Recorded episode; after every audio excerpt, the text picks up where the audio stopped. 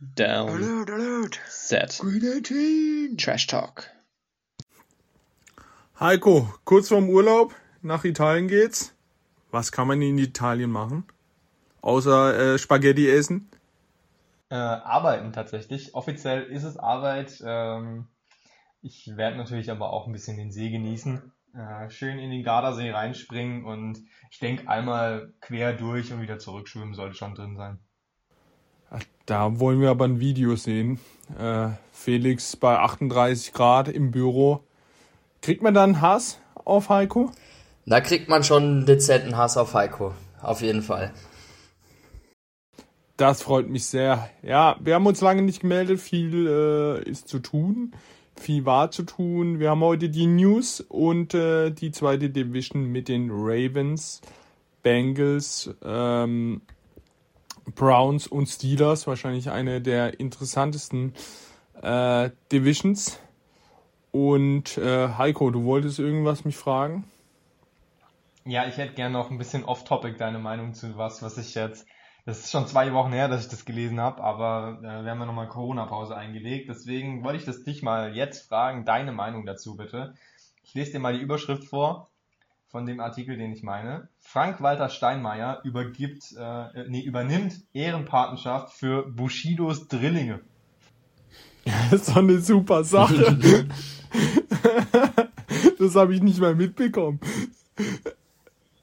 Das ist wohl so eine Sache, äh, man kann, ich glaube, ab dem siebten Kind ähm, kann man das beantragen, dass der äh, Bundespräsident die Ehrenpatenschaft übernimmt und mit den Drillingen haben sie das geschafft und haben das dann auch tatsächlich beantragt. Äh, schon episch. Ähm, hab's auf Twitter gesehen gehabt mit dem Kommentar drunter, wo dann einer zitiert hat aus Bushido-Texten.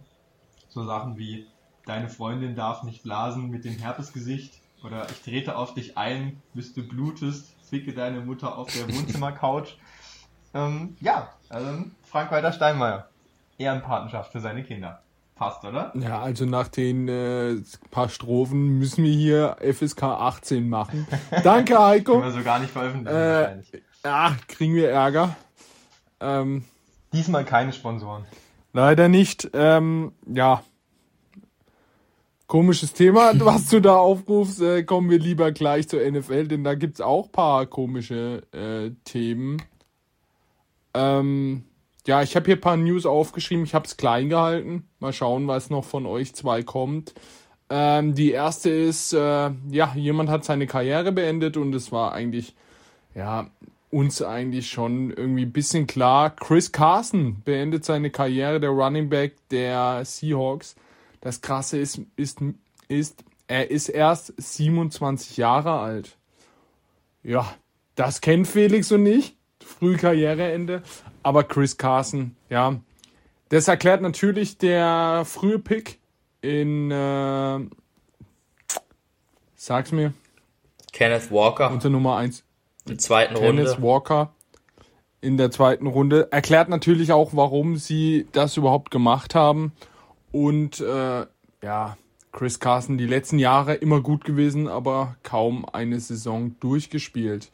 Was sie dann noch gemacht haben, war Linebacker KJ Wright für einen Tag gesigned. Denn der, äh, ja, eine alte Legende der Seahawks hat dann auch seine Karriere beendet. Haben ja viele gemacht. Craig Olsen als letztes mit den Panthers. Ähm, ja, ich glaube, da gibt's nicht viel rumzureden. Gar nicht mitbekommen, dass KJ Wright äh, noch woanders gespielt hat, aber Bei den Raiders. Und ja, äh, Carson habe ich ja quasi schon gecallt, hier auch im Podcast, ähm, dass es die Vermutung bei mir besteht, dass wir den nicht mehr auf dem Platz sehen, wegen dieser Nackenverletzung. Auch wenn es eigentlich dann so ausgesehen hat, als würde es nochmal probieren wollen. Jetzt im Endeffekt hat er sich doch dafür entschieden und ich denke, das ist die richtige Entscheidung, bevor du da äh, dann wieder auf der Trage rausgebracht werden musst vom Platz. Genau, dann wurden die Franchise-Tags wurden vergeben und unterschrieben. Und ich glaube, stand jetzt, Orlando Brown war ja in Zweifel, er nimmt ihn nicht an. Er hat ihn, sein, also sein Agent hat jetzt gesagt, er nimmt ihn doch an für die Chiefs. Ich glaube, der einzige, der jetzt noch offen ist, ist Jesse Bates von den Bengals. Felix, deine Meinung? Ja, der Jesse Bates hofft natürlich auf den ganz großen Vertrag. Der will großes ähm, Safety-Geld sehen, aber die werden sich dann, denke ich, schon noch einigen irgendwann mal, weil er ja ein sehr wichtiger Spieler ist für die Abwehr der Bengals. Ähm, was Orlando Brown da von den Chiefs fordert, was ich so gelesen habe, äh, der fordert anscheinend Top-Tackle-Geld.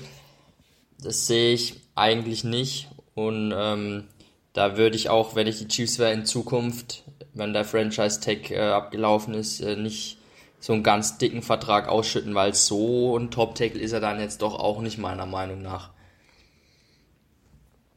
Ja, Jesse Bates droht sogar mit dem Holdout. Der letzte, der das gemacht hat, war äh, Levin Bell, der nie wieder in die Spur gefunden hat. Ähm, sehr interessant. Kommen wir zu einer interessanten Verlängerung. Kyler Murray, der Quarterback der Cardinals, hat verlängert fünf Jahre, 230,5 Millionen und eine ganz, ganz komische Klausel. Äh, Heiko, willst du uns ein Zuhören die Klausel erklären?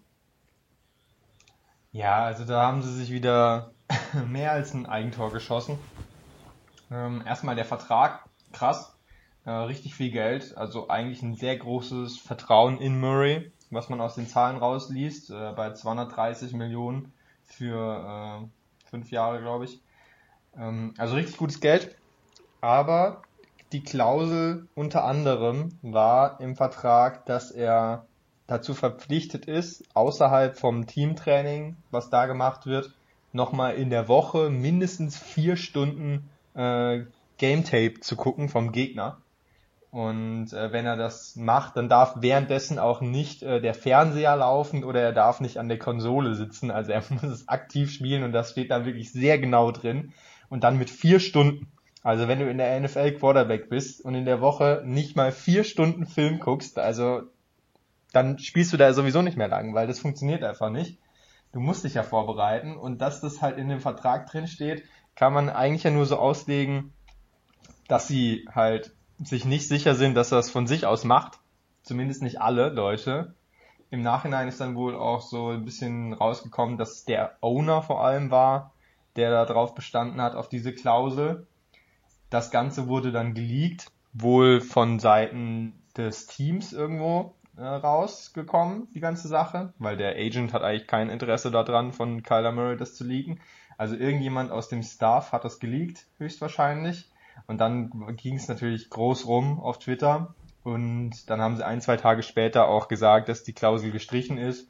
Und Kyler Murray war richtig stinkesauer auf äh, vor allem die Medien, die glauben, dass er keine vier Stunden Tape guckt. Also haben sie sich völlig unnötig ein Eigentor geschossen, also mehrere eigentlich. Einmal die Klausel, dass sie überhaupt nötig ist, dann, dann vor allem, dass diese Klausel rauskommt.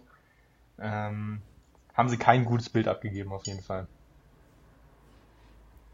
Ja, Felix, willst du noch dazu was sagen oder sollen wir weiter? Ja, also Heiko hat es gut auf den Punkt gebracht. Natürlich ist es lächerlich, ähm, wenn du auch so eine Summe Geld bezahlst, dann musst du dir eigentlich schon sicher sein, dass dein Quarterback 100% Vollgas gibt und dazu zählt auch, dass man abseits des Platzes viel Zeit investiert.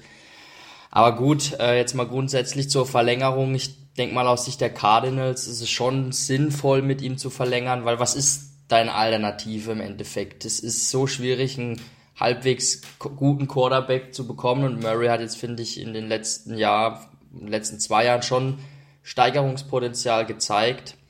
Von daher finde ich schon gerechtfertigt, dass sie ihn verlängern. Ob sie aber mit ihm wirklich auch einen Super Bowl holen können, das muss man mal abwarten, ob er wirklich dafür die Klasse hat. Ja. Ja, irgendwann muss man auch mal zufrieden sein. Sie haben ihn ja quasi schon geholt als Ersatz für den vorherigen First-Round-Pick ein Jahr vorher. Also jetzt schon wieder viele Draft-Picks zu investieren, wäre halt auch sehr teuer. Dann zahlt man halt lieber das Geld. Ja, kommen wir zum anderen Spieler. Da, äh, ja, habe ich was sehr Interessantes gelesen. Darius Leonard will nicht mehr Darius genannt werden, sondern er heißt jetzt Shaquille Leonard. Aus dem Grund, also er hat gesagt, er wurde eigentlich nur gemobbt und äh, ja, beleidigt unter dem Namen Darius. Und äh, er wird auch von seiner Familie eigentlich nur Shaquille genannt. Und somit hat er sich jetzt wirklich umnennen lassen. Und ab jetzt nur noch der Linebacker Shaquille Leonard bei den Colts. Mal wieder witzig, die Amis eben. Ähm, kommen wir zu den ganzen Wide Receiver. Es ist äh, ziemlich viel passiert. Erstmal eine traurige Nachricht. Houston Wide Receiver Rookie John Matchy hat Leukämie ähm, und wird diese Saison wahrscheinlich nicht spielen. Ähm, ich glaube, das hatten wir sogar schon letzte Woche gesagt, oder? Nee, ich glaube, das hatten wir nur in der Gruppe ah, besprochen okay. bei uns. Äh, auf jeden Fall extrem bitter und da ist es eigentlich auch natürlich egal, ob er jetzt diese Saison spielt oder nicht. Da geht es einfach um die Gesundheit. Scheint wohl eine Art von Leukämie zu sein, die ganz gute Heilungschancen hat, aber grundsätzlich natürlich eine, eine krasse äh, Diagnose. Und da kann man nur sagen, äh, alles Gute für John Matchy. Ja, Wide Receiver Julio Jones zu den Bucks. Felix, dein Ja, der klassische Ring-Chaser-Move von Julio. Ähm, ist ja klar, dass er ins Buccaneers-Team will, die natürlich auch wieder dieses Jahr zu den Top-Favoriten auf den Titel zählen, mit Brady an Bord wieder. Ganz ehrlich, ich würde Julio sogar gönnen, wenn er einen Super Bowl holt. Einfach ein geiler Typ, so ein Spieler, der damals, als wir angefangen haben, Football zu gucken, noch relativ jung war und einfach ein, der dominanteste Receiver eigentlich in der Liga gewesen ist. Wir haben ihn immer alle gefeiert. Ja, für die Buccaneers ist es natürlich krass, wenn Julio halt fit bleibt. Das hat halt die letzten Jahre eben, da hat's gehapert, ähm, hat oft Verletzungen jetzt gehabt, aber lass den irgendwie, ja, so halbwegs gut durch die Regular Season kommen und dann in den Playoffs ein, zwei gute Momente haben, da hilft er schon enorm, wenn sie jetzt Julio Jones und Mike Evans haben. Sind zwei riesige Anspielstationen für Brady.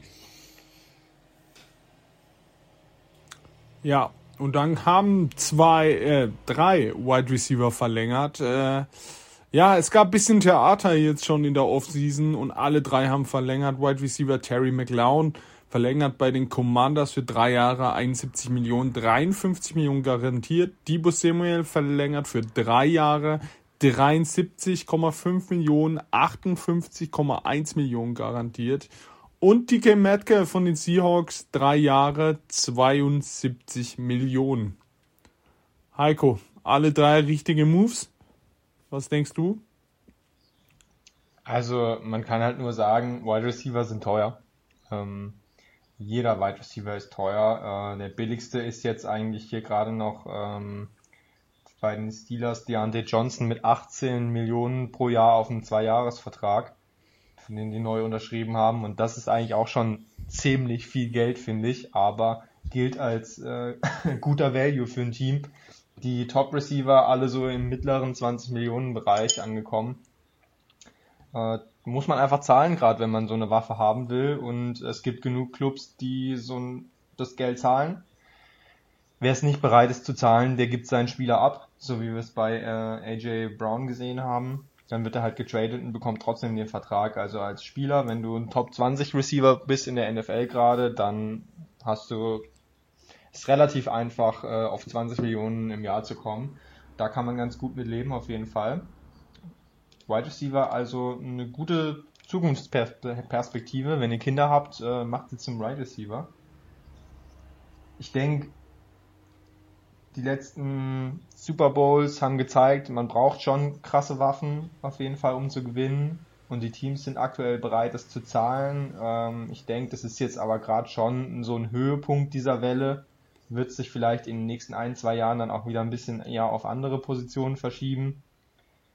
Aber wenn du aktuell deinen Star Receiver halt nicht verlieren willst, musst du mitgehen. Bleibt dir nichts anderes übrig. Ja, so ist es.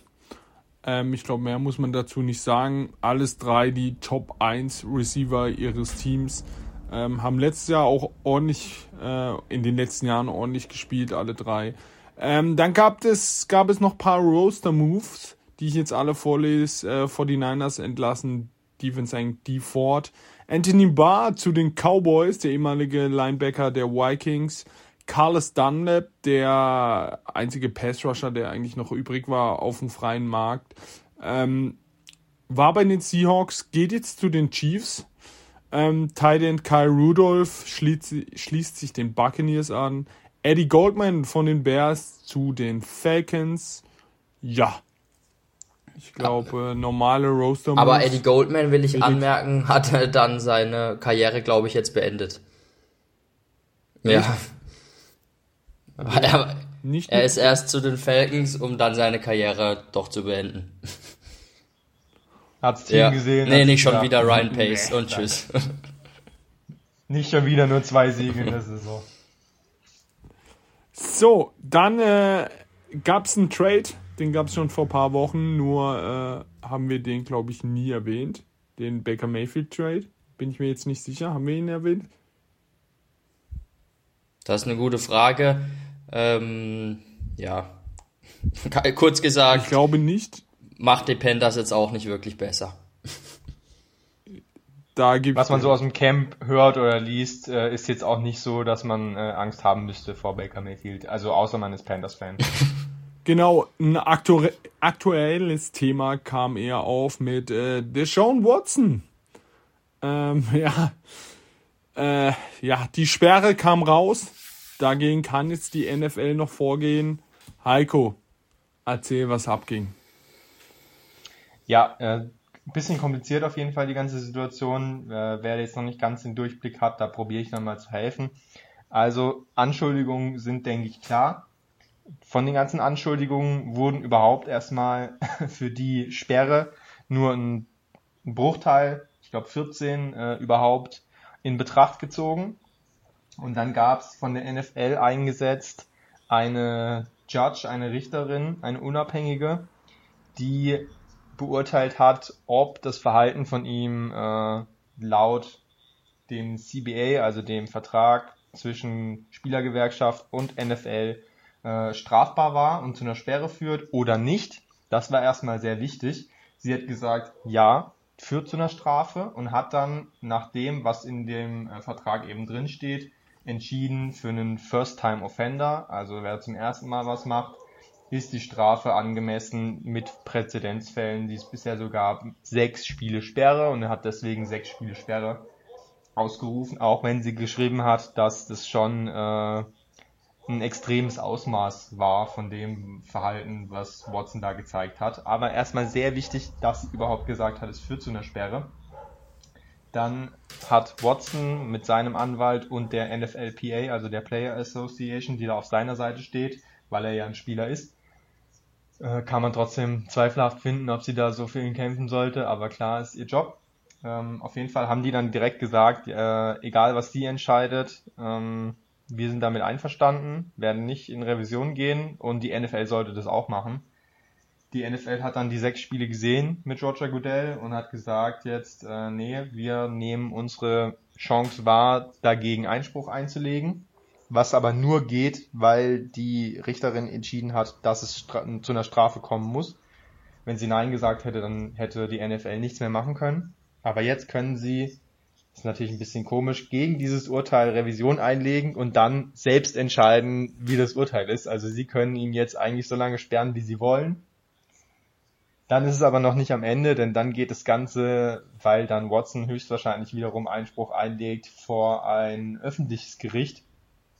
Äh, Und dort wird Watson dann höchstwahrscheinlich verlieren. Aber wenn es eben nochmal von ge- richtiges Gericht geht, dann dauert das eine Weile und dann könnte er dieses Jahr vielleicht sogar komplett spielen. So war das zum Beispiel bei Tom Brady auch. Da ist das Ganze so passiert beim Deflate Gate und da hat, wurde dann trotzdem gesperrt, aber eben im Jahr drauf. Nur hat Watson halt eigentlich kein Interesse daran, im Jahr drauf gesperrt zu werden, weil er dieses Jahr ungefähr 300.000 verliert, weil er nur ein Gehalt von einer Million hat und nächstes Jahr hat er ein Gehalt von 46 Millionen. Ähm, deswegen sehr spannend, was jetzt die NFL macht. Man hört zwischen einem Jahr und ähm, unbefristet mit äh, Reinstatement-Antrag, also dass er irgendwann wieder beantragen kann, wieder spielen zu dürfen. Ähm, und was macht Watson dann? Wenn es ein Jahr ist, nimmt er das Jahr oder probiert er dagegen vorzugehen und riskiert dann nächstes Jahr richtig viel Geld zu verlieren? Ich bin richtig gespannt. Ich würde sagen, aus NFL-Sicht würde Sinn machen, ein Jahr und eine hohe Geldstrafe und dann mal gucken, ob Watson das akzeptiert oder nicht. Ja, ich glaube, du hast alles erklärt. Äh, ja, Also sechs Spiele, wenn das alles stimmt, was ihm da alles vorgeworfen wird, wären sechs Spiele schon ein sehr lächerliches Armutszeugnis. Und wenn man mal in Relation setzt, dass äh, unser Freund Calvin Ridley ein Jahr gesperrt wird, weil er eine Wette, eigentlich eine legale Wette, äh, per Gesetz legale Wette platziert hat auf sein Team, während er verletzt war.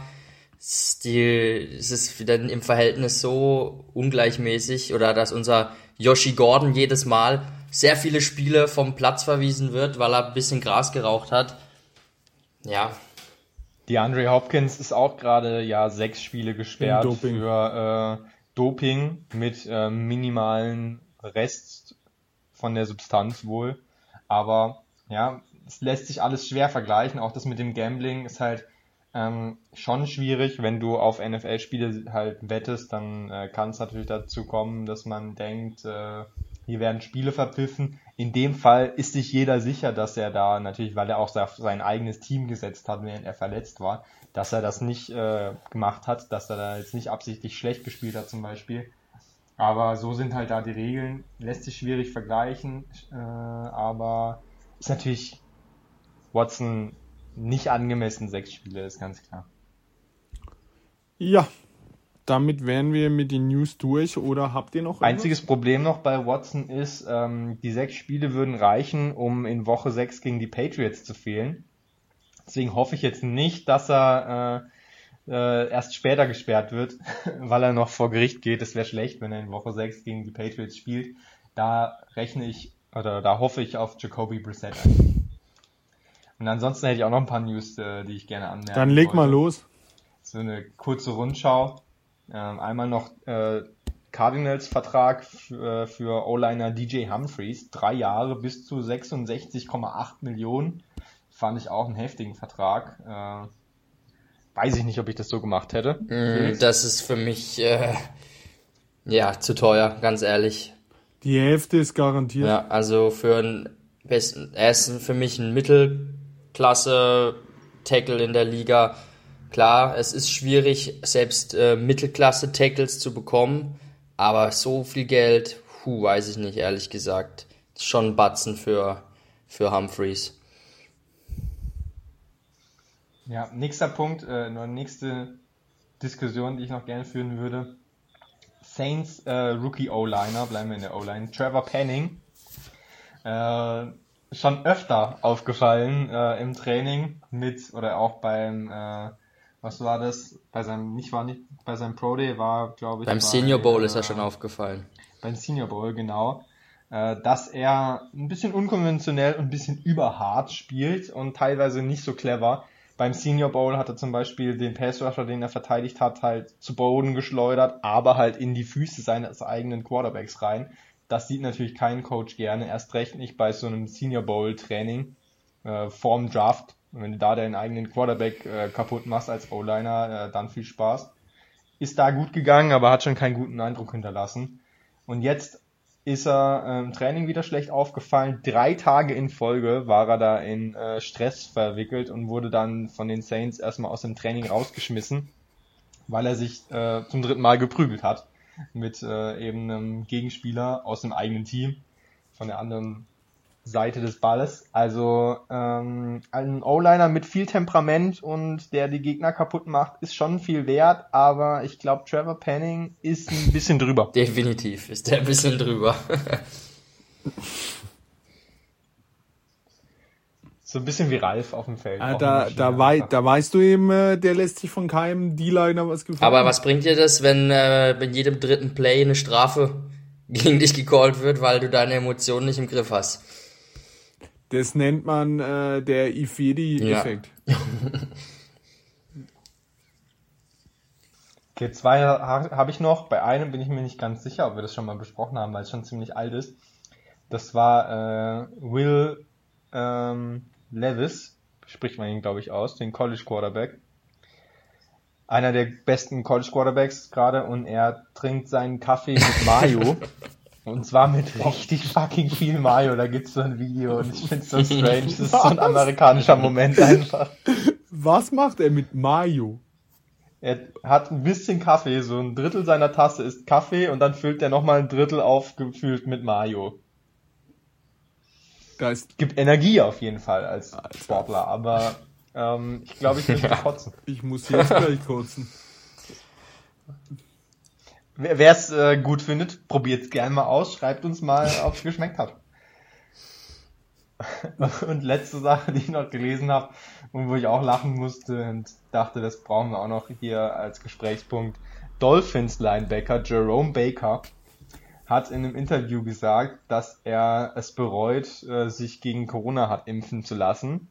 Soweit so gut, aber seine Begründung dafür ist, ähm, er ist einfach grundsätzlich nicht der Typ, wenn er krank ist, dann nimmt er auch keine Medizin, sondern er geht dann einfach raus und schwitzt es aus.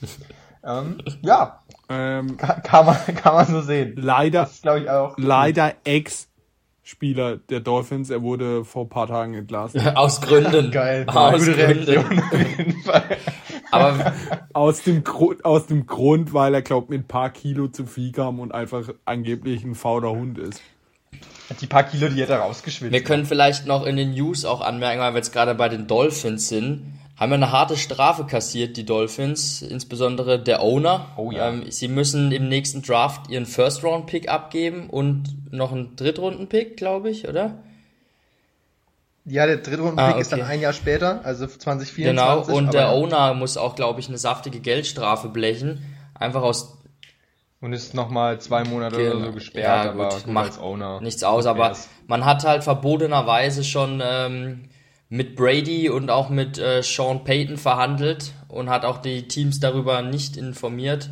Und das ist natürlich so im, in der NFL in den Regelungen vorgesehen, dass das eben nicht erlaubt ist, ohne Information solche Verhandlungen zu führen. Ähm, wenn ich jetzt richtig informiert bin, korrigiert mich gern, wenn ich da was Falsches sage.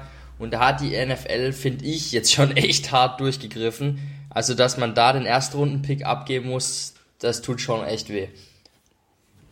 Ja, aber Jo, aber zu Recht. es, Ey. es ist nicht nur in der NFL so, es ist beim Fußball, sogar beim Fußball allgemein, du darfst Spieler und Trainer nicht, äh, nicht einfach angraben. Du musst äh, in diesen, also in den Wechselphasen, Wechselfristen, musst du dem Team Bescheid sagen, dass du deinen Spieler, äh, dass du den Spieler haben willst. Und äh, in der NFL Ja, ist es und ja da, auch im nicht Fußball anders. ist ja auch mit den sechs Monaten im Januar darfst du erst beginnen mit So es, Vertragsverhandlungen offiziell. Das wird aber ja alles umgangen Eben. über Agents und so. Also das Ding ist ja aber mit Brady ist schon krass gewesen. Also sie haben es ja zweimal gemacht, 2019 und 2021 und der Plan war ja wohl angeblich, ihn äh, retiren zu lassen, was er ja bei den Bucks sogar gemacht hat. Äh, also wer weiß, wie weit fortgeschritten es da schon war. Dass er retiren soll, dann als äh, Mitowner bei den Dolphins einsteigen soll und dann aber wieder anfangen zu spielen bei den Dolphins auch noch als Quarterback und dann dazu noch Sean Payton zu holen. Wie krass wäre die Aktion Aber aus gewesen. Sicht der Dolphins äh, stehst du jetzt natürlich maximal beschissen da. Du hast weder Sean Payton noch Tom Brady. Zusätzlich bist du jetzt hart sanktioniert worden von der NFL. Also beschissener konnte es nicht laufen. Ja. Sie haben noch einen First Rounder nächstes Jahr, den von den 49ers. Aber der wird wahrscheinlich halt nicht ganz so früh sein auch. Und wenn man zwei gehabt hätte, hätte man natürlich auch leichter hochgehen können im Draft, wo es viele Quarterbacks geben wird, voraussichtlich, gute. Wenn man also mit Tour dieses Jahr nicht zufrieden wäre, hätte man da eine gute Chance gehabt auf einen. So jetzt natürlich nicht mehr so sehr, auch wenn sie noch einige Zweitrunden-Picks haben. Tut trotzdem weh, finde ich aber gut. Ja. Hat noch jemand was? Ich denke nicht. Ich glaube, wir sind durch, oder?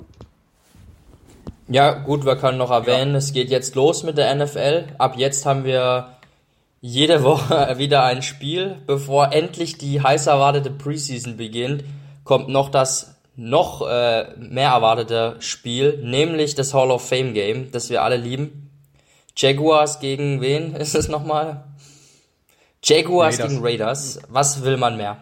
Aber halt Third String Jaguars gegen Third Genau, String also Raiders. Also Auf gut Deutsch kann man eigentlich auch sagen, dass wir lieber jedes XFL-Game uns angucken würden, als diese Scheiße eigentlich. Ähm, ja, ich glaube, es wurde auch schon vorher gesagt. Tatsächlich haben doch auch die, die Jaguars haben doch äh, den Slaughter geholt aus der äh, USFL, den Quarterback. Der wird wahrscheinlich sogar dann spielen, nehme ich mal an. Der ist wenigstens im Spiel. Ja, genau. Also es ist schon bekannt, dass keiner der Starter auch wieder spielen wird. Dieses Spiel ist komplett unnötig.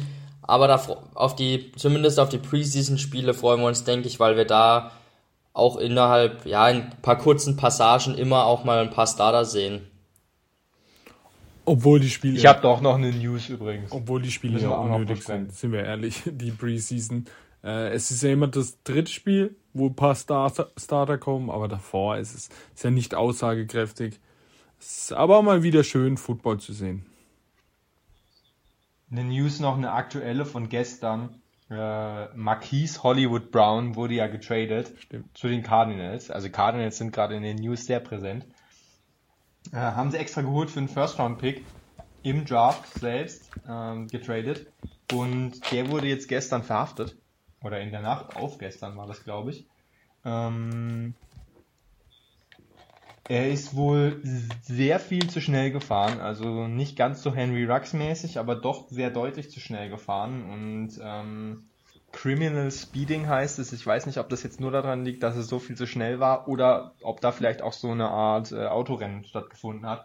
Auf jeden Fall wurde er verhaftet und ähm, schauen wir mal, was da passiert. Also könnte theoretisch bis zu 30 Tage Knast äh, mit sich ziehen, aber ja, tut es wahrscheinlich eher nicht. Aber gerade nachdem mit Rux, was da passiert ist, dass jetzt der nächste Wide Receiver trotzdem wieder so durch die Gegend heizt, äh, lässt natürlich auch wieder die NFL irgendwo in einem schlechten Licht stehen. Oder die Menschen. Ähm, ja, auch. kommen wir zu der Division. Äh, ich habe sie ja vorhin schon genannt. Die Ravens, die Bengals, die Browns und die Steelers. Ähm, kommen wir zum ersten Team, die Baltimore Ravens. Ähm, ja, mit äh, Star Quarterback Lamar Jackson, Running Back Position J.K. Dobbins und Edwards, die sich beide schwer verletzt haben letztes Jahr, kommen zurück. Haben jetzt noch einen dritten Running Back geholt, der mir äh, da drin eigentlich recht gut gefällt. Mike Davis als dritten. Ähm, dann ihre O-Line eben mit äh, dem Left Tackle Stanley. Linderbaum, der Center als Rookie. Seidler Moses und Phillips. Ähm, ja, Zeitler, Stanley, ja, hört sich nach einer guten O-Line an. Moses, es war auch immer eine gute O-Line. Ähm, sind dafür extra ausgebaut für Jackson, Dobbins, fürs Laufspiel. Tight End äh, Mark Andrews, ja, zu Top 5 Tight End. Und dann, äh, ich glaube, der ganz, ganz große Schwachpunkt, die Wide Receiver. Rashad Bateman in seinem zweiten Jahr musste Nummer 1 übernehmen und dann Duvernay und Broch, Broche, Brochet. Brochet. Äh, ja, also wenn Duvernay und Brochet deine zwei Wide Receiver hinter äh, Bateman sind, dann gute Nacht, meine Freunde. Dann weißt du auch schon wieder, Lamar Jackson wird schon wieder rumrennen, was das Zeug hält. Felix, deine Meinung zu dieser Offensive? Ja, und ich glaube, Lamar Jackson wird dieses Jahr auch wieder sehr gut rumrennen, weil ich habe auch schon jetzt mehrfach gelesen, auch und Bilder gesehen, dass er noch mal ein bisschen auch draufgepackt hat, äh, auch an Kilos, aber an Muskelmasse. Richtig ja. viel auch. Ja, also er, er sieht sehr stabil aus. Ich weiß jetzt nicht klar, wie sich das auf seinen Laufstil auswirkt. Du verlierst vielleicht auch ein bisschen an Wendigkeit. Aber ich denke, es ist schon auch für diese Spieler, die er hat, wichtig, dass du ein bisschen massiger bist, einfach auch um dich vor Verletzungen zu schützen und um dich besser zu behaupten zu können. Also ich denke, die Ravens Offense wird trotzdem funktionieren und die werden immer gefährlich sein, einfach wegen Lamar Jackson, weil sie spielen so eine ganz spezielle Offense wie kein anderes Team in der Liga. Ich finde die Ravens einfach geil. Ja, sie sind jetzt natürlich nicht die, die Pass-Offense wie die Chiefs oder die Bills, diese spektakuläre. Sie kommen halt wirklich über ihren Lauf, über Jackson und jetzt auch über Dobbins. Da bin ich sehr gespannt. Den fand ich eigentlich ähm, als Rookie damals, als sie ihn gedraftet haben, sehr gut. Aber er hat sich ja leider, ich glaube, schon im Trainingscamp verletzt gehabt letztes Jahr und hat die komplette Saison gefehlt. Den bekommen wir das erste Mal zu sehen. Da erwarte ich mir einiges. Und klar, die Receiver sind nach wie vor ein bisschen dünn. Ähm, wir waren ja aber auch, äh, glaube ich, alle Rashad Bateman-Fans damals. Da erwarte ich schon, dass er den nächsten, den Sprung macht und äh, sich auch als Outside Receiver da ähm, entwickelt und konstant gut spielt. Die anderen zwei, ja, Duvernay ist halt so ein kleiner Speedster und Prochet, weiß ich nicht so recht, was du da bekommst. Und wer halt eine Macht ist, ist ähm, Mark Andrews, den habe ich auch für Fantasy äh, groß auf dem Schirm, also für alle Fantasy-Football-Fans. Ich glaube, die Offense wird sehr viel über die Mitte gehen, über Mark Andrews. Ja, sind jetzt gerade auf Receiver nicht die großen Namen, aber ich mache mir keine Sorgen, die Ravens werden den Ball immer bewegt bekommen, einfach weil sie ein gut gecoachtes Team auch sind. Ja, absolut. Also die Ravens letztes Jahr mit den Verletzungen schon vorm ersten Spieltag von Dobbins und Edwards. Äh, das hat natürlich hart wehgetan für ein Laufteam, wenn die ersten zwei Running Backs gleich mal verletzt sind. Trotzdem 8 zu 3 gestartet in die Saison. Waren die Nummer 1 in der ganzen Conference. Und dann hat sich halt auch noch das restliche Team und vor allem dann auch noch Lamar Jackson verletzt. Und dann haben sie die letzten sechs Spiele verloren und sind dann nicht mal in die Playoffs gekommen. Ähm, aber sie haben gezeigt, wie gut sie sein können, wenn das Team halbwegs fit ist. Ich weiß nicht, Felix, hast du gerade gemeint, Dobbins haben wir noch gar nicht gesehen? Ja, nee, das hat mich auch gewundert. Aber der hat auf jeden Fall schon eine Saison ja, gespielt, also er ist jetzt im dritten Jahr. Letztes ah. Jahr hat er komplett verpasst und das Jahr davor. Dann hat er als Rookie aber wenig also, Spielzeit bekommen, gesehen. weil. Ja, hat 800 äh, Yards gemacht bei 134 Attempts, was ein Average von 6,0 ist und absolut fantastisch ähm, und hat auch neun Touchdowns erzielt, also der war da schon gut.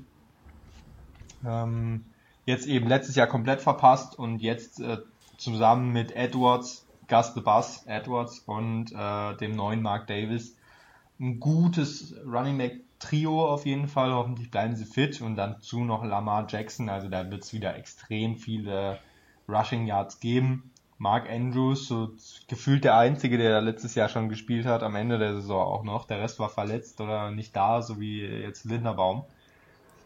Andrews natürlich eine komplette Maschine. Richtig geiler Spieler.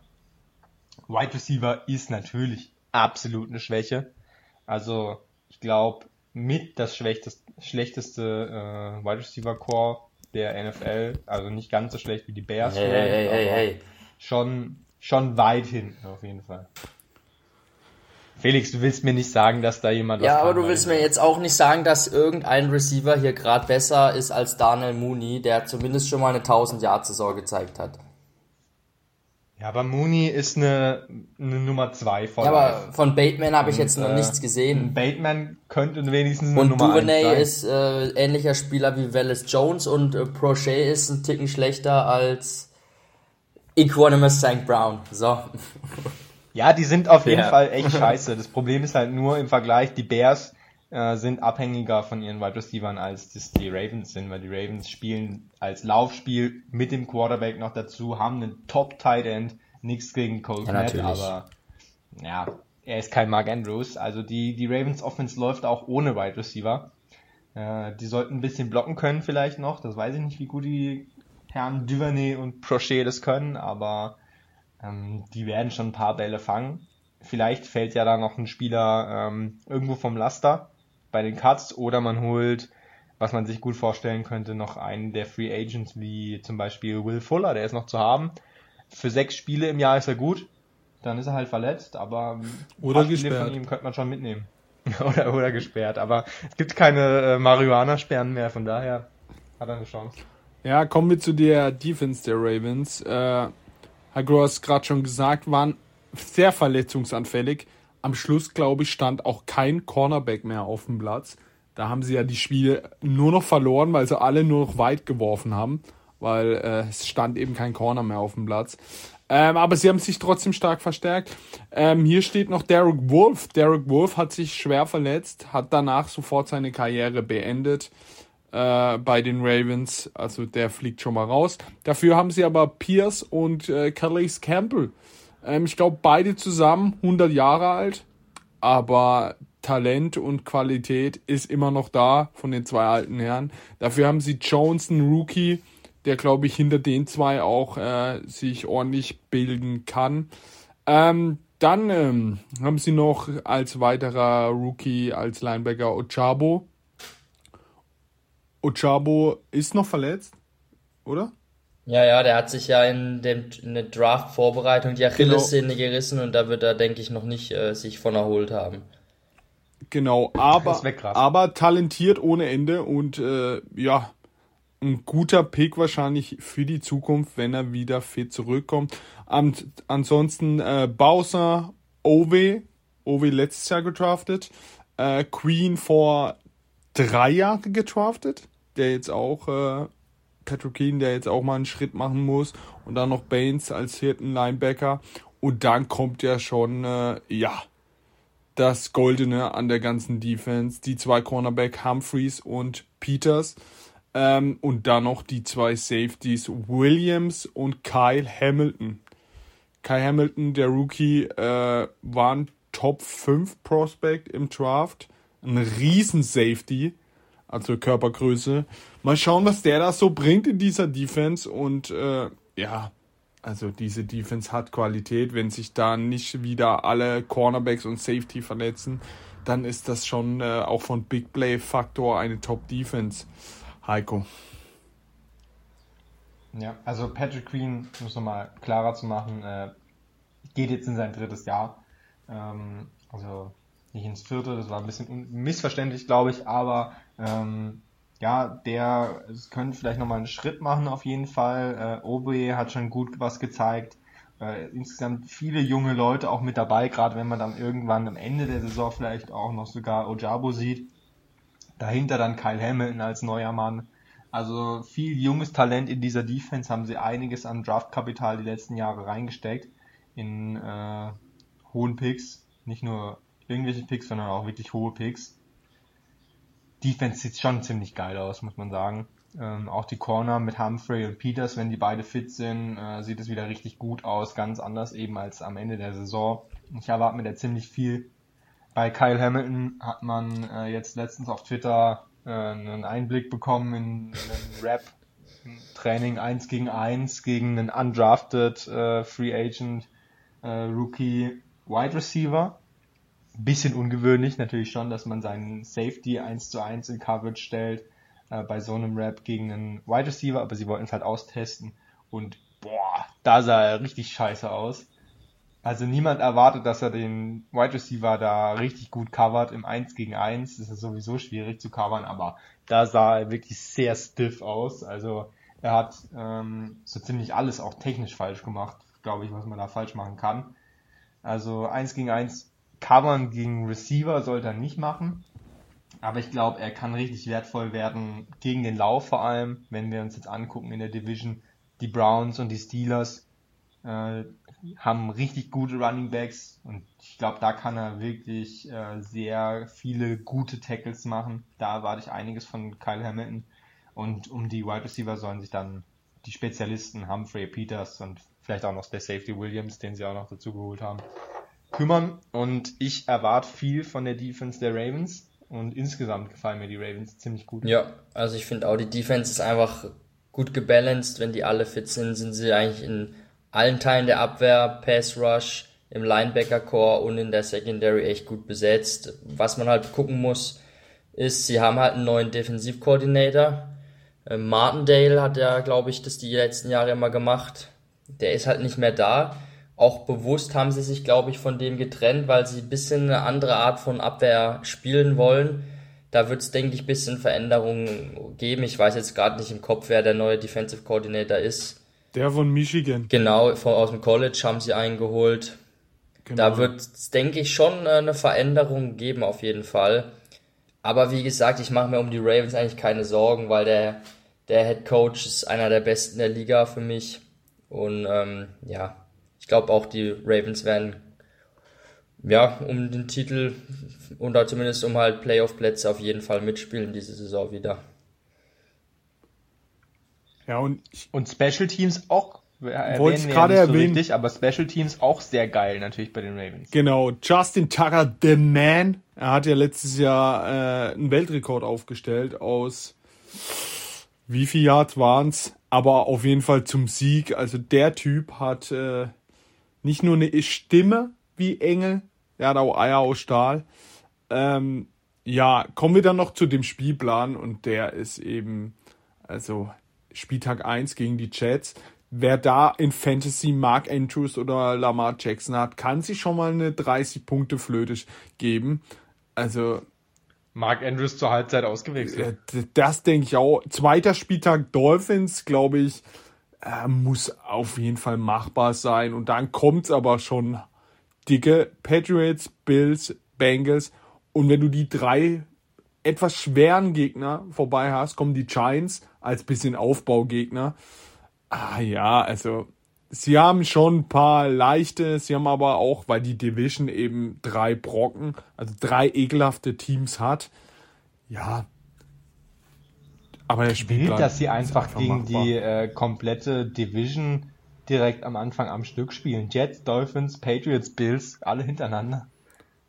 Und dann auch noch nach der Stärke sortiert. ja, stimmt schon. Ja, auf jeden Fall ein Spielplan, Spielplan, der schwierig ist, aber den man auch machen muss als Ravens. Man hat die Panthers, man hat die Jaguars, man hat die Falcons. Also da hat man schon die top schlechten Teams der Liga auch noch zusammen, um sich irgendwie Siege zu ergattern, auch leicht zu ergattern. Habt ihr noch was zu sagen für die Ravens? No. Next Team. Dann gehen wir auf die Bengals. Die Cincinnati Bengals letztes Jahr im Super Bowl gescheitert, nachdem sie ein kompletter krasser Playoff-Run hingelegt haben. Ähm, man wusste, sie haben ein gutes junges Talent, dass sie dann so weit kommen, hätte man, glaube ich, niemals gedacht. Quarterback Burrow hat in seinem zweiten Jahr nach dem Kreuzbandriss alles abgefackelt. Äh, Joe Mixon als Running Back, ein guter Running Back. Äh, ich weiß, Felix und ich mögen ihn nicht so. Eher ein, oft mal ein Arroganzanfall, aber trotzdem ein guter Running Back. Die O-Line war immer das Gespräch. Äh, ja, sie haben sich ein bisschen ver äh, verbessert mit Williams. Ähm, aber dann, äh, ja, mit Karas haben sie sich ver Kappa von den Buccaneers, haben sich Collins, ähm, haben sich stark verbessert, wenn man gesehen hat, was da letztes Jahr rumgerannt ist. Ähm, auf Tident auch ein Austausch, äh, Hayden Hurst. Und dann eben diese unfassbare Wide Receiver Gruppe mit Jamar Chase, der letztes Jahr auch komplett ex explodiert ist. T. Higgins und äh, ja, Tyler Boyd ist schon eins der besten Wide Receiver Trios der Liga. Felix, was denkst du? Ja, natürlich. Ähm, die Offense ist auch wieder dieses Jahr stark und äh, sie waren ja letztes Jahr schon sehr stark und das mit einer absolut äh, katastrophalen O-Line.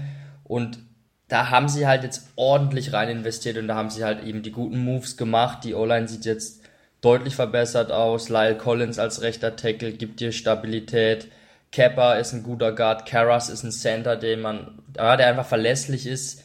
Ähm, links Jonah Williams, der war letztes Jahr schon okay. Einzige Schwachstelle ist vielleicht der linke Guard-Spot mit Jackson Carmen oder Hakim Adenji. Das sind jetzt nicht die großen Namen, aber ich denke im Verbund, wenn du vier Top-Leute um dich rum hast, da kannst du es auch abfangen, wenn du einen Schwächeren in der Line hast. Und ähm, die Skill-Player sind, wie du schon gesagt hast, echt stark. Ähm, Chase ist eh ähm, und Burrow, die beiden, das ist ein Genuss, den zuzugucken. Die haben einfach diese, diese Connection vom College noch.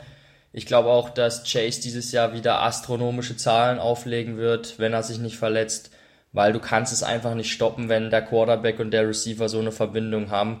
Und wenn Chase halt mal einen schlechten Tag hat, dann kommen halt Higgins und Boyd. Und ähm, die werden auch dieses Jahr wieder furios spielen in der Offense. Wichtig ist halt, dass Burrow ja, gesund bleibt, dass die O-Line hält und er sich nicht verletzt. Da waren ja letztes Jahr einige äh, Tackles gegen ihn dabei, wo ja, der nächste Kreuzbandriss eigentlich hätte folgen können.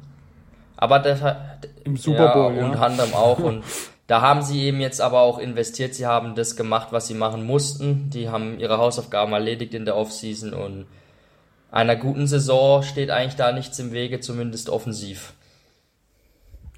Ja, man muss noch in der Offensive der ehemalige Rookie-Kicker erwähnen, äh, McPherson, äh, der auch unfassbar gut abgeliefert hat, der in sein zweites Jahr kommt. Äh, ja, sehr interessant. Heiko, die Offensive der Bengals für dich eine Top 3 Offensive? Puh, ähm, ja, wahrscheinlich schon, ja.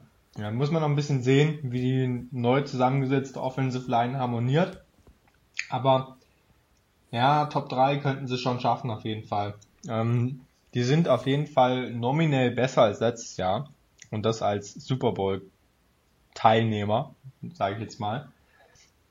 Verspricht natürlich sehr viel. Man muss aber auch sagen, sie haben letztes Jahr am Ende der Saison und im, in den Playoffs auch überperformt und ein bisschen Glück gehabt.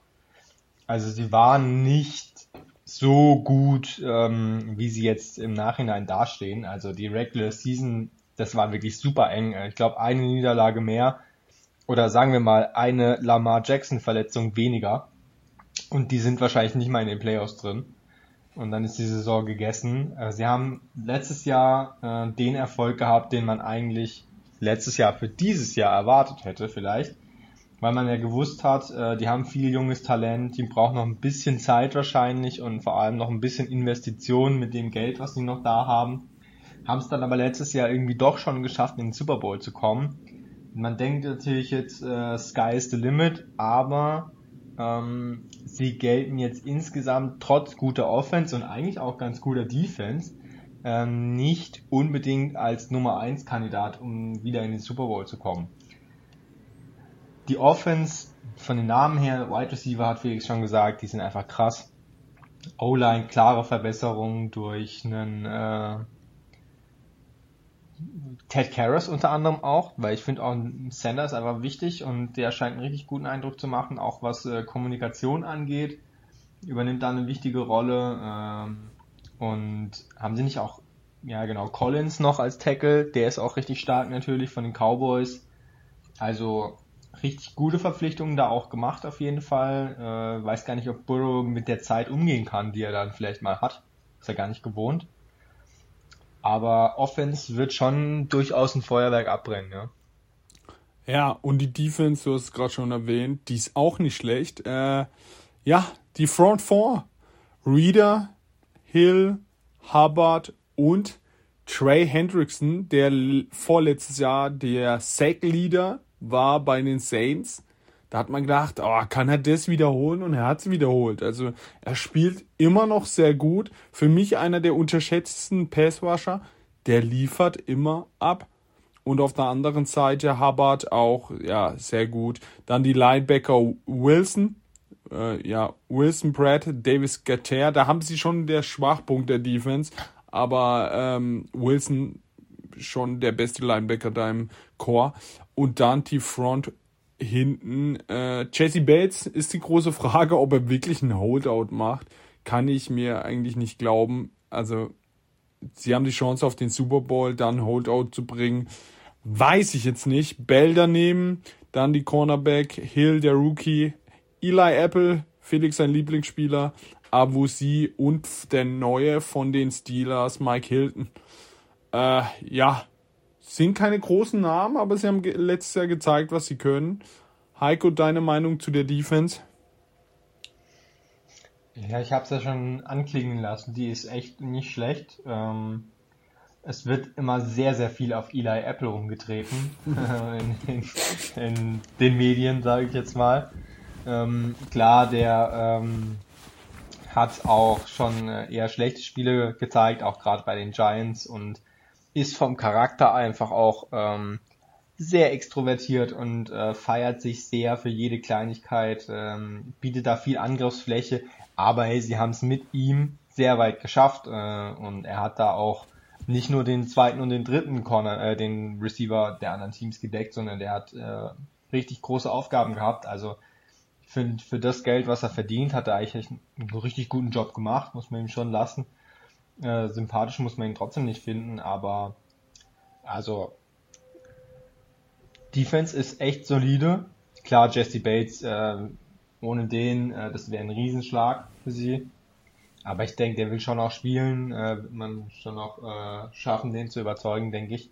Und dann äh, geht da schon was. Also auf jeden Fall eher ähm, im überdurchschnittlichen Bereich der Defense, das würde ich sagen.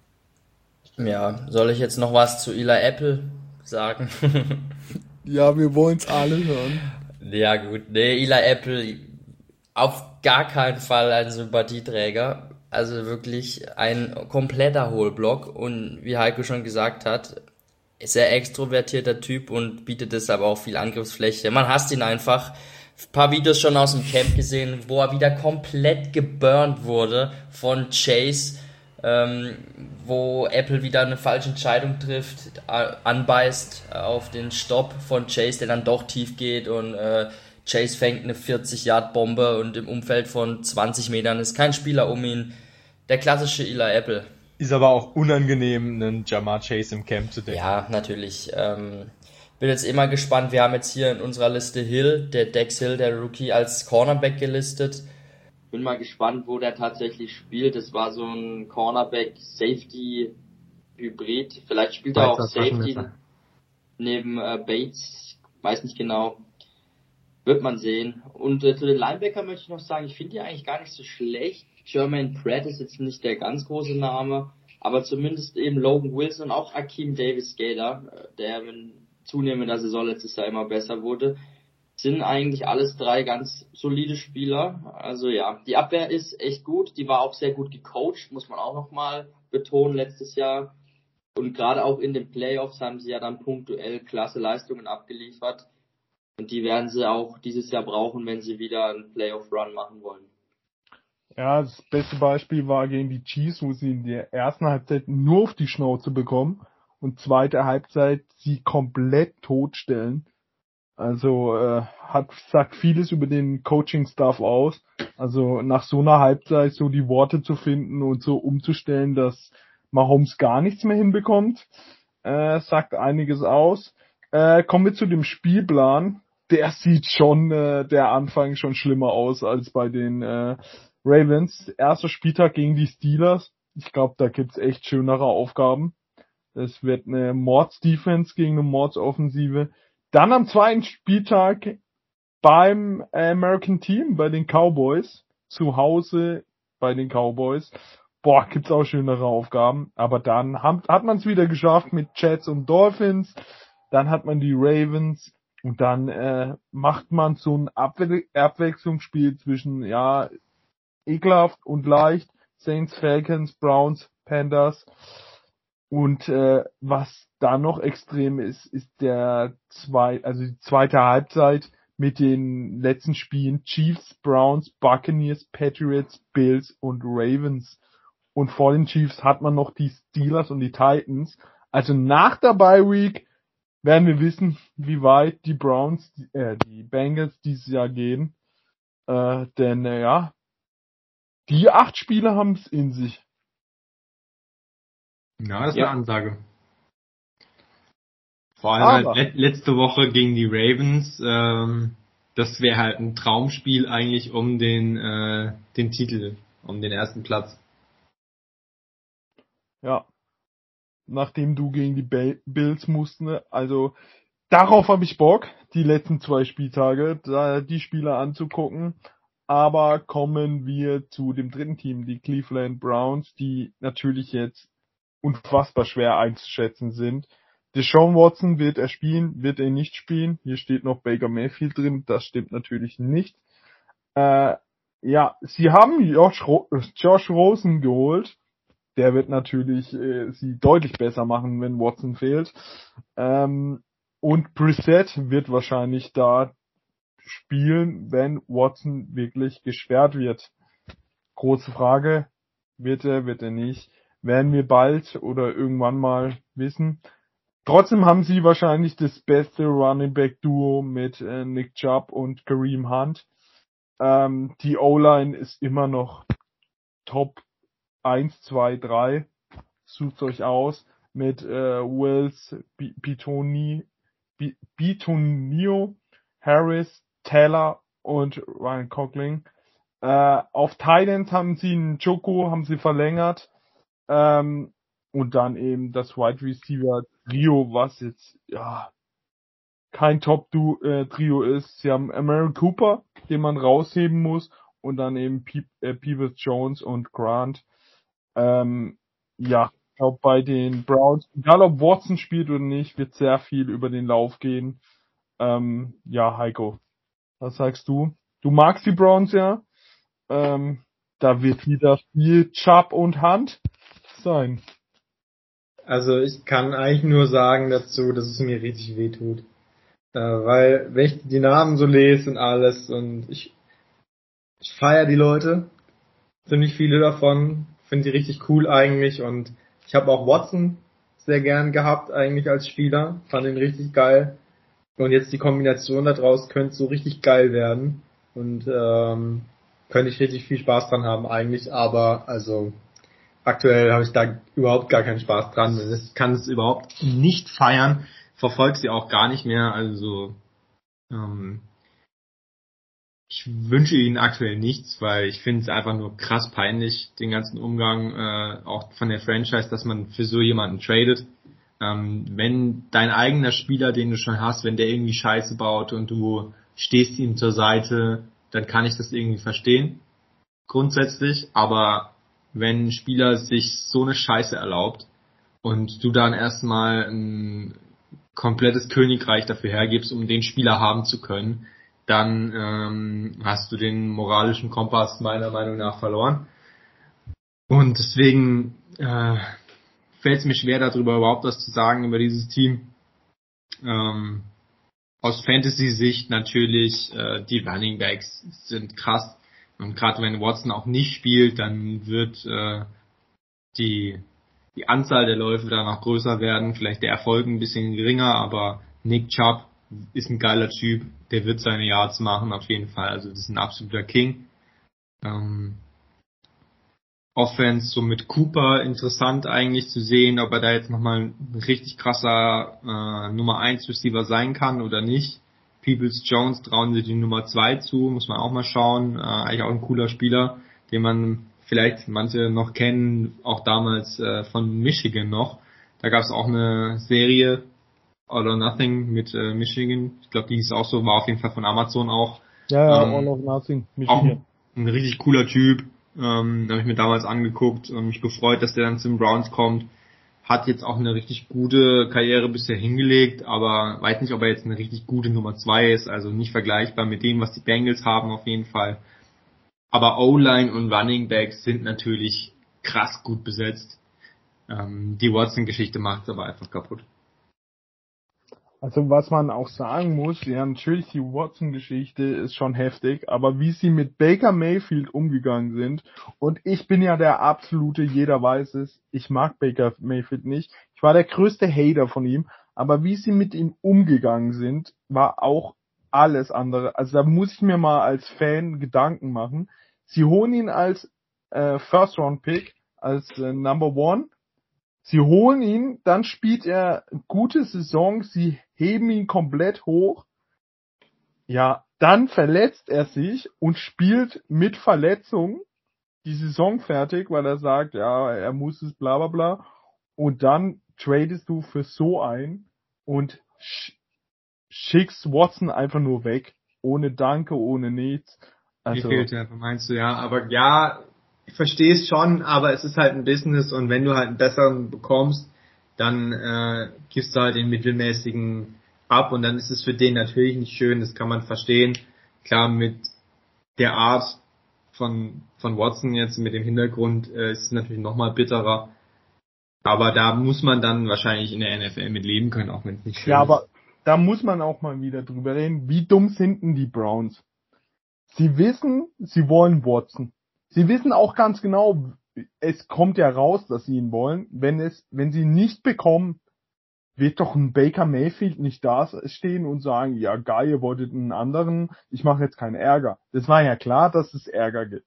Aber dann bekommen sie ihn und anstatt ihn einfach davor volles Risiko gehen, wir traden Baker Mayfield weg, vielleicht kriegen wir Watson, wenn nicht ist, wenn wir ihn nicht bekommen, haben wir ein Problem, aber so ist es.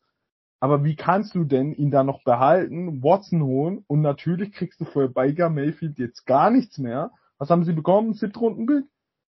Also, wie blöd sind die denn? Aber was bekommst du davor, ist die Frage. Und ähm, was machst du, also wenn du ihn davor schon abgibst, dann machst du dich ja für den anderen Trade-Partner, in dem Fall die Texans, ja noch angreifbarer. Weil dann ähm, musst du den ja holen. Dann hätten die halt nochmal mehr verlangt. Also das ist eine Situation, da kommst du nicht gut raus. Nicht gut raus aus der äh, Lage, Ja, da hast du wenn du- automatisch verloren. Wenn du siehst, was Leute für Carson Wentz bekommen haben, also bevor ich Carson Wentz nehme und die äh, Commanders waren schon sehr verzweifelt, hätten sie 100% Baker Mayfield geholt. Ja, wer weiß. Angeblich wollten ja die, äh, die Browns auch erst ähm, noch Russell Wilson, aber der wollte wohl nicht. Mitrechne ich, ja. Ähm, Wäre auch lustig gewesen. Ja. Felix, willst du noch was zu dieser Offensive sagen oder ist dir auch die Lust vergangen wie ein Heiko? Ich kann auch aus dieser Joku können wir Offensive- vielleicht noch was sagen. Ja, zu der Offensive kann ich eigentlich nur sagen, von so einer O-Line träumen Bears und Seahawks-Fans. Ganz kurz gesagt. Die ist schon echt geil. Und ja, Joku hat ja einen großen Vertrag abgesahnt, hat aber eigentlich davor, finde ich, jetzt nicht wirklich so viel gezeigt, der diesen Vertrag rechtfertigt. Nee. Äh, er ist halt einfach ein krasser Athlet, aber diese Athletik hat noch nicht seine Leistung auf dem Feld gematcht, muss man ehrlich sagen.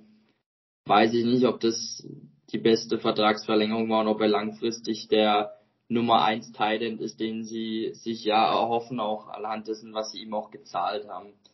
Ja, aber die Offense ist äh, gut. Auch äh, für Watson wird es, denke mal, ein anderes Gefühl sein, wenn er mal spielt hinter so einer O-Line. Der ist bei den Texans auch ganz anderes gewohnt gewesen. Und da Murray Cooper hat man sich geholt. Guter Receiver ist ein bisschen, finde ich, unterm Radar, wird manchmal ein bisschen gehatet auch. Ähm, auch von Leuten hier in diesem Podcast. er ist halt so ein Spieler, er taucht halt manchmal ein bisschen ab. Äh, er hat dann wieder starke Spiele, dann wieder etwas schwächere. Es ist nicht immer ganz konstant, aber alles in allem ist er ein sehr guter Receiver mit super Route Running und äh, auch eine Nummer, klare Nummer eins für mich. ja, die Defense. Äh, die Defense, sehr viele Rookies drin. Äh, Gerade in der Front Four gibt's aber zwei Namen, die man echt hervorheben muss. Es ist Miles Garrett und Jadani Clowney. Sie haben Vinovic ertradet als Backup. Äh, Defense Tackles sehen sie echt nicht gut aus, aber da haben sie Rookie Winfrey, der vielleicht gleich starten wird. Äh, dann die Linebacker mit Taki Taki, Walker und Bester äh, Name überhaupt, Taki Taki. im zweiten Jahr Obusu Karamor, der richtig stark gespielt hat. Ähm, und dann die Secondary mit Ward, also Ward, äh, Newsom, Craig Newsom im zweiten Jahr. Dann haben sie nochmal einen Rookie Emerson geholt. Ähm, und in der Mitte im zweiten Jahr Delpit und der Safety Harrison und sie haben Johnson, der ehemalige Safety. Woher kam er? Das weiß ich gerade nicht, aber ja. Felix, deine Meinung? Ja, wenn ich zwei Linebacker im Team habe, die Taki Taki und Obusu Karamor heißen, habe ich vor gar nichts mehr Angst, ganz ehrlich. Und ähm, ansonsten ist die Abwehr auch gut. Miles Garrett, Beast, ich glaube, er hat dieses Jahr in Madden auch mal ein 99er Rating jetzt gekriegt, das erste Mal. Ja, hat er. Völlig zu Recht auch. Der Typ ist eine Maschine. Und ähm, wenn Aaron Donald irgendwann mal in Ruhestand geht, dann wird Garrett derjenige sein, der jedes Jahr um den MVP, also den Defensive Player of the Year Titel mitspielt. Der ist einfach ein absolutes Biest. Ja, die Abwehr ist wirklich gut. Kann man nichts sagen. Nichts Negatives groß. Ja, Johnson von den Rams geholt. Ähm, Genau, ich dachte mir schon, aber ich war mir war da einer der Top Safeties der Liga, würde ich schon sagen. Ähm, also auch eine richtig gute Verstärkung. Ähm, ja, Defense ist schon krass, muss man schon sagen. Ähm, Winovich hast du angesprochen, weiß jetzt nicht, wird jetzt nicht den riesen äh, Output haben, glaube ich, für die Saison. Ist ein, ein Pass-Rusher auf Outside Linebacker, vor allem gegen den Run war er schwach. Deswegen haben die Pats ihn abgegeben. Ähm, Defensive Tackle hast du angesprochen. Äh, vielleicht findet man da noch einen, einen alten Free Agent, den man reinstecken kann. Weil da haben sie wirklich junge Leute. Winfrey ist, glaube ich, der, den du angesprochen hast, von Alabama, der Rookie, der relativ vielversprechend sein könnte. Ähm, ja, da fehlt vielleicht noch ein bisschen so einer, der wirklich äh, den Anker setzt in der Mitte. Aber ansonsten schon eine gute Ist da Defense. jemand? Wen willst du denn haben? Zu der alte Hauding. Ist er noch äh, frei? Der passt doch da perfekt rein. Nur will der wahrscheinlich paar Mille, wie immer. Mal, was der schon verdient hat in seiner Der hat, auch, der hat ausgesorgt, ja. Ähm, ja, Spielplan. Der sieht schon deutlich besser aus als der von den anderen. Also der Start mit den Panthers, mit den Jets, äh, Steelers, ekelhaft, Falcons. Aber die Top 4, da kann man schon mal mit 3 und 1 rausgehen. Aber dann wird's heftig. Chargers, Patriots, Ravens, Bengals, Dolphins mal rausgenommen, Bills, Buccaneers, Texans mal rausgenommen, Bengals, Ravens. Holy. Also da sind paar Brecher dabei. Äh, mal schauen, wenn du sagst, Watson die ersten sechs Spiele, ja, ab dem siebten geht's ab.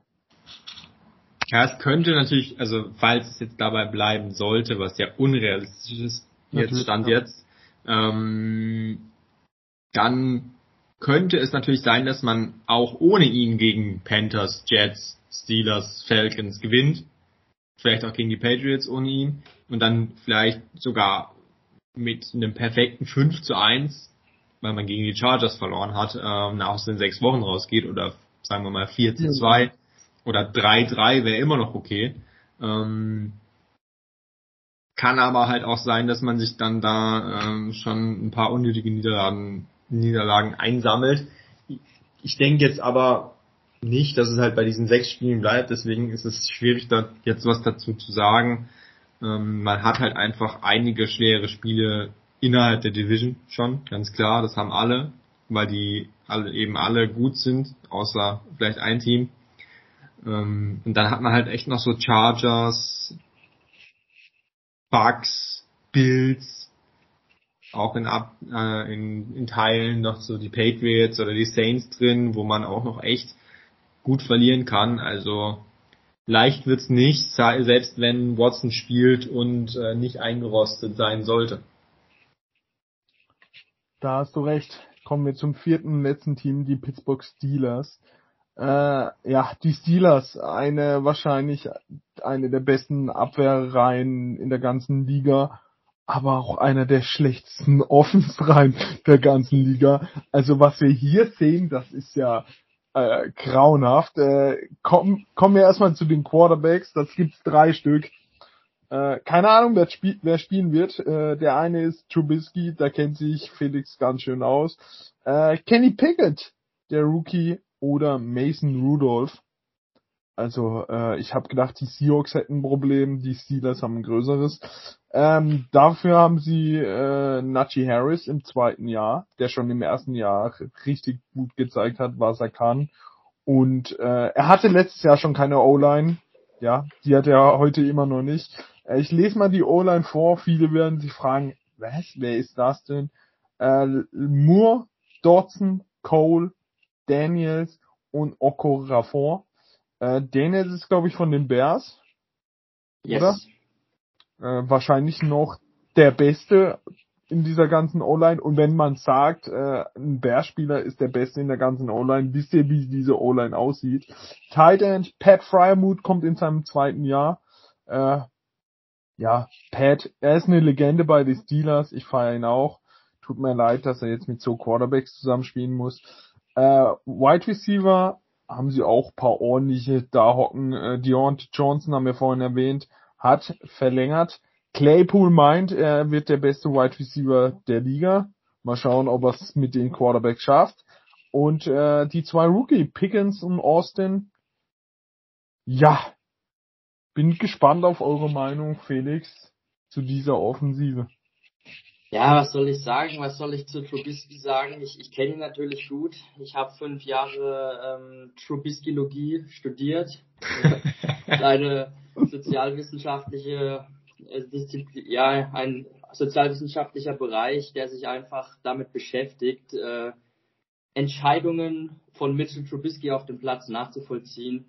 Und es ist eine abstrakte Wissenschaft, weil man es absolut nicht nachvollziehen teilweise was er macht. Ähm, und es zieht sich jetzt auch durch das Trainingslager bei den Steelers durch, was ich bisher gelesen habe, hört sich katastrophal an. Also da sind ein paar Beatwriter von den Steelers, die berichten, dass Trubisky teilweise in Drills irgendwie nur 5 von 30 Pässen anbringt. Davon sind drei Checkdowns.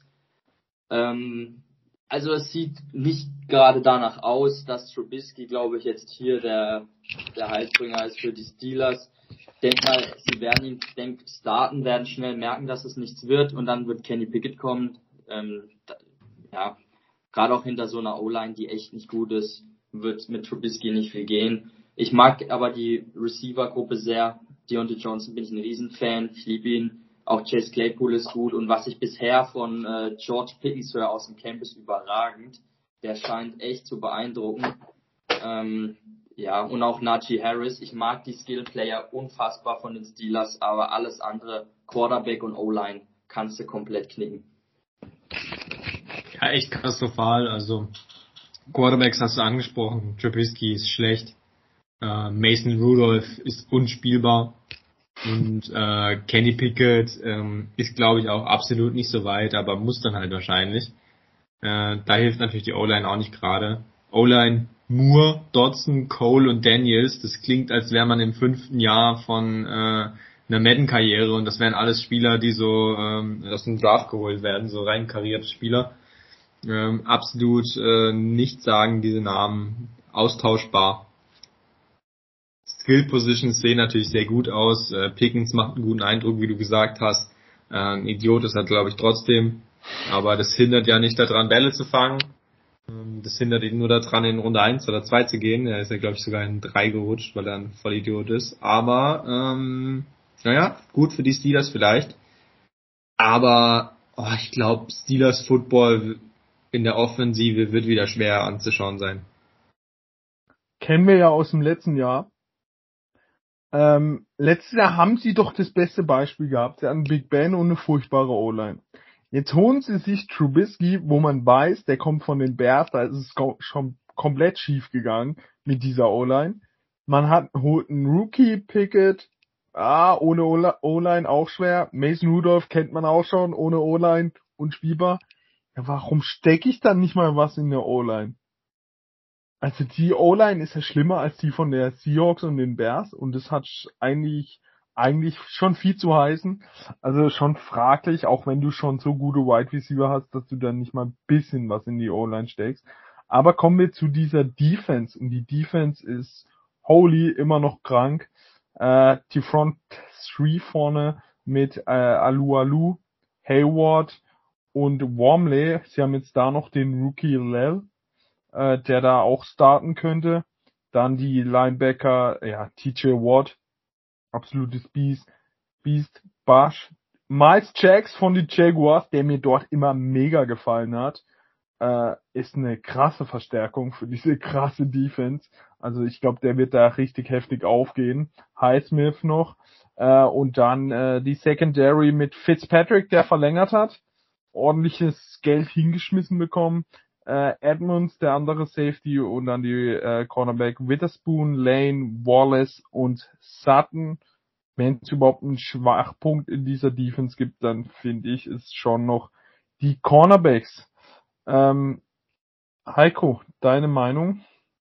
Ja, Defense ist gut. Ähm, ich meine, sie haben letztes Jahr auch ziemlich viele Spiele gewonnen, obwohl sie offensiv so scheiße waren. Durch die Defense. Ähm, das muss ja irgendwo herkommen und die Defense ist weiterhin gut. Trotzdem wäre es äh, absolut unfassbar eigentlich, wenn Mike Tomlin es schon wieder schaffen würde, einen positiven Rekord zu haben. Er hat ja noch nie einen negativen Rekord gehabt als Coach äh, und in sehr vielen Jahren. Wenn er das wieder schafft, äh, sollte man ihm langsam mal einen Orden verleihen und auf jeden Fall in äh, Pittsburgh eine riesen Statue bauen. Ähm, ein Spieler, den ich jetzt hier noch rausnehme, für uns äh, im Podcast ist Alex Highsmith, denn da hat Felix letztes Jahr eine Ansage gemacht. Ich bin mir nicht mehr ganz sicher, ob er gesagt hat, Alex Highsmith macht äh, sechs oder mehr Sex oder ob er gesagt hat, er macht mehr als sechs. Ich glaube, ersteres. Und dann hätte er nämlich genau das erfüllt. Er hat letztes Jahr nämlich sechs gemacht. Also Felix auf jeden Fall sehr gutes Auge letztes Jahr gehabt. Wie siehst du das denn dieses Jahr?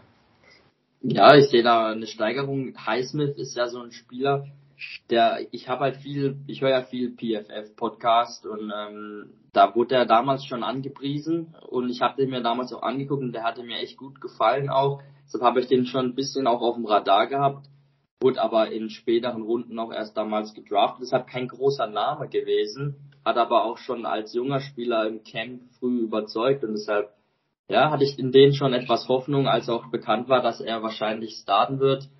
Ja, und dann hat er ja eben 6-6 äh, abgeliefert, was ja eine gute Basis ist und ich denke, da baut er drauf auf. Dann kommt dieses Jahr die Ansage, äh, es werden mehr als sieben.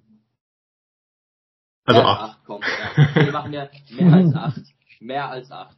Mehr als acht, okay. Also über 8,5 ist der Tipp von Felix.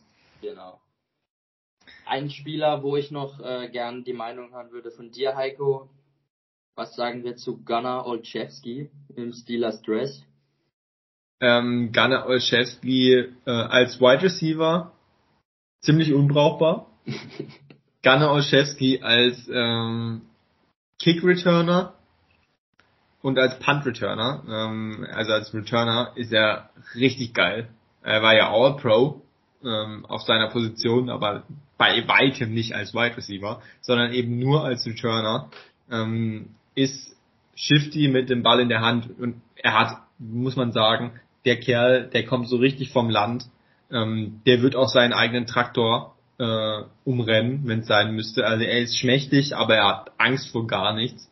Der fängt diesen Ball da vom Punt oder vom Kick und dann rennt er Vollgas äh, allem entgegen, was da kommt. Er wird auch gegen Aaron Donald rennen und äh, probieren da durchzukommen. Also komplett angstbefreit und äh, Shifty als Returner richtig gut. Als Wide Receiver äh, taugt er nicht wirklich, weil Route Running äh, und Catchen ist alles nicht so sein Ding. Er ist ein kompletter Special Teamer einfach und dafür richtig gut, für alles andere nicht zu gebrauchen. Ja, und ich denke, Special Teams ist aber auch eine wichtige, ja, ein wichtiger Teil von einem Football-Team und da haben die Steelers mit ihm einen guten Mann auf jeden Fall. Ja, Spielplan der Steelers. Ich habe vorhin schon gesagt, mit den Bengals fängt's an, Patriots, Browns, dann Jets, Bills, Bucks hintereinander. Uh, gibt äh, ist ekelhaft. Eagles haben sie, von denen ich viel halte. Äh, die Bengals natürlich. Ähm, ja, es ist mal wieder so ein Steelers durchschnittlicher Spielplan, wo sie gegen jeden verlieren könnten, aber auch gegen jeden gewinnen können. Ähm, wir haben die vier Teams durch.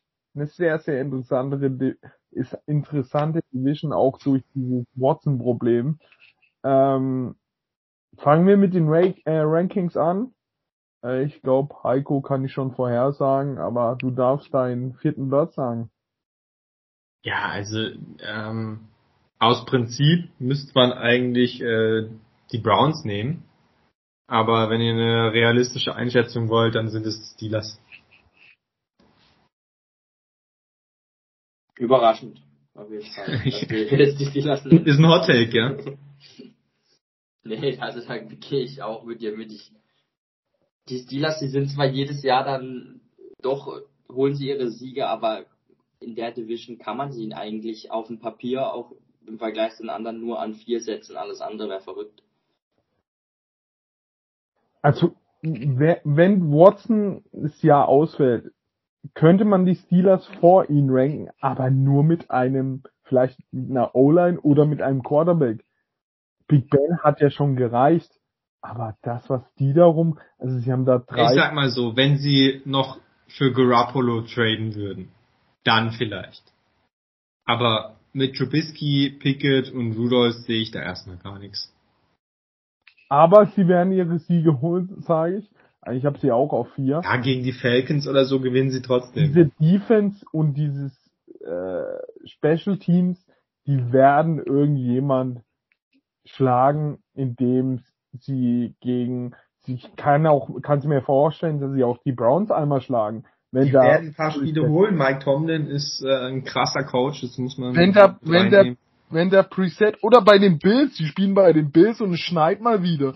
Ja, dann gute Nacht, meine Aber auch, Freunde. auch sonst Jets, Dolphins, Falcons, Panthers, da sind sie das bessere Team Ja, eigentlich. Also gut, Jets ist eine, das weiß man nicht so genau, was da wieder passiert, weil- ob sie jetzt endlich mal gut sind. Aber ansonsten, also die schlagen sie eigentlich und dann kannst du auch andere schlagen aus der Liste noch. Okay, auf Nummer drei, Felix. Ja, da setze ich jetzt halt die Browns hin, weil Sean Watson Sicherheitsspiele verpassen wird. Und ähm, die anderen zwei Teams, glaube ich, sind einfach dann über eine Saison hin besser und deshalb sehe ich die Browns hier an drei. Ja, sehe ich genauso wie du. Ich hoffe eigentlich, dass er gesperrt wird und äh, die Browns auf Platz drei bleiben. Ähm, aber ich glaube auch mit Watson, boah, ist es echt eng. Aber Heiko, wie siehst du das? Also wenn man annimmt, äh, Watson spielt dieses Jahr, dann hat man echt einen, äh, einen krassen Dreikampf, glaube ich, hier in dieser Division. Und das mindert natürlich von allen die Playoffs Chancen, denn es ist sehr unrealistisch, möglich, aber unrealistisch, dass drei Teams aus einer Division in die Playoffs kommen. Ähm, Gerade eben wegen der Ungewissheit, wegen Watson werde ich natürlich auch die Browns auf drei setzen. Wenn er aber spielt, ähm, dann kommt es, glaube ich, auf ähm, so ein bisschen das Glück an. Wer hat weniger Verletzte, weniger Ausfälle, aus wegen irgendwelchen Gründen. Äh, wer hat einen guten Lauf. Aber die drei wären dann echt äh, Kandidaten, die man äh, alle in den Playoffs sehen könnte. Aber es werden höchstwahrscheinlich nicht alle drei schaffen. Vielleicht zwei. Ähm, vielleicht aber auch nur der Sieger. Könnte echt eng werden, aber ich nehme auch die Browns auf drei. Ja, dann äh, wird es schwer. Nummer eins, Nummer zwei. Ähm, boah, ist ein enges Ding. Ich gehe mit den Bengals auf eins, mit den Ravens auf zwei. Also die Ravens auf zwei, bei mir einfach, glaube ich, weil boah, der Wide Receiver Core, ich weiß ich jetzt nicht, ob der äh, natürlich Lamar und das Laufspiel die werden wieder laufen wie blöd, die werden gefährlich sein wie blöd, aber ich glaube, die Bengals mit ihren, mit ihrem Quarterback und Wide Receiver irgendwie, es wird eng, aber ich glaube, sie holen einen Sieg mehr. Felix, deine Nummer zwei. Ja, das ist echt schwierig. Hm, Ich sehe es aber irgendwie vom Bauch her andersrum. Ich mache die Ravens auf eins und die Bengals auf zwei. Ich weiß nicht, ob die Bengals nochmal ganz so krass abliefern können, gleich wieder dieses Jahr wie letztes Jahr. Ich glaube auch, dass halt andere Teams jetzt lange Zeit hatten, sich Burrow jetzt mal anzugucken und ähm, generell die Bengals Offense sich mal anzugucken. Wieso haben die so gut funktioniert? Und da werden auch Defenses jetzt auch drauf reagieren, denke ich. Während die Ravens einfach nie ausrechenbar sind, so wie sie spielen. Aber klar, es ist echt eng. Es kann auch genauso gut andersrum sein. Aber ich sehe hier, glaube ich, die Ravens vorne. Ich mag sie einfach auch. Die Ravens sind ein geiles Team. Ich nehme auch äh, die Ravens auf eins und zwar einfach, ähm, letztes Jahr war es schon eng und da waren bei den Ravens alle verletzt und bei den Bengals war niemand verletzt von den Top-Spielern, gerade offensiv, äh, Skill-Positions, die waren alle das ganze Jahr fit. Ähm, so ein Glück ist eigentlich schwer wiederholbar. Deswegen glaube ich, dass da, äh, wenn sich das Ganze wieder ein bisschen ausgleicht, dass dann die Ravens ein bisschen die Nase vorne haben vor den Bengals. Ja, dann haben wir es ja schon. Äh, nächste Folge geht es um eine unfassbar gute Division. Die Texans, die Colts, die Titans und die Jaguars. Da können wir uns mal wieder über die Jaguars aufregen und über die Texans, die Colts und die Titans mit ihren zwei kranken Running Backs. Dann, äh, Heiko, wir wünschen dir einen Urlaub, fress nicht so viel Spaghetti, bleib, werd nicht fett. Ja, äh, habe ich auf jeden Fall vor. Ähm, ich äh, mache Radsport, äh, Ernährung, nur noch Pasta. To the Gains. Ja, die Gains auf jeden Fall. Werdet mich nicht mehr wieder erkennen.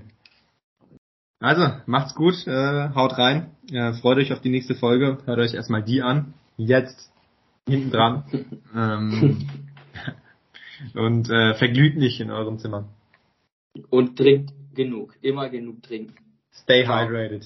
Ciao, ciao. Ciao.